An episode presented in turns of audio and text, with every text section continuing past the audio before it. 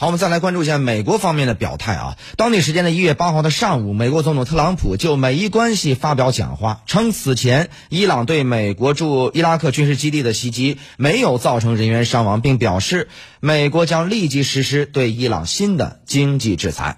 As long as I'm president，只要我一天是美国总统，绝对不让伊朗拥有核武器。美国的军力前所未有的强大，我们的导弹很大很强，很精准、致命、迅速。我们还在制造高超音速导弹。我们拥有如此强大的军力，但并不代表我们会使用它。我们不想动武。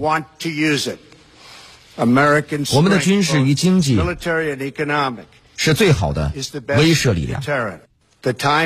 英国、德国、法国、俄罗斯和中国现在应当认清这一现实，他们需要退出已经毫无作用的伊核协议。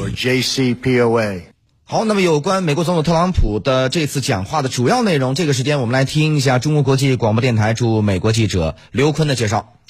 好的，特朗普在讲话中首先表示，伊朗似乎收手了，这对相关各方及世界来说是个好事。他说，因为美方在事发前采取了警戒措施，美东时间七号下午，伊朗发动的对驻有美军的伊拉克军事基地的袭击未造成美方或伊拉克方面的人员伤亡。特朗普说，在继续评估对伊朗政策的同时，美国将立即对伊朗施加新的经济制裁，直至伊朗方面改变做法。他表示，只要自己在任，就不会允许伊朗拥有。有核武器，并说伊朗应就核问题重新与美国谈判。他还表示将要求北约更多介入中东事务，并称美国已经实现能源独立，因此在中东战略上选择更多。特朗普最后对伊朗喊话说：“极端组织伊斯兰国对伊朗来说也是个敌人，美国与伊朗应该在打击该组织和其他美伊拥有共同目标的事情上进行合作。”他还表示，美国愿同寻求和平的各方共同迎接和平。主持人。好的，感谢刘坤的报道。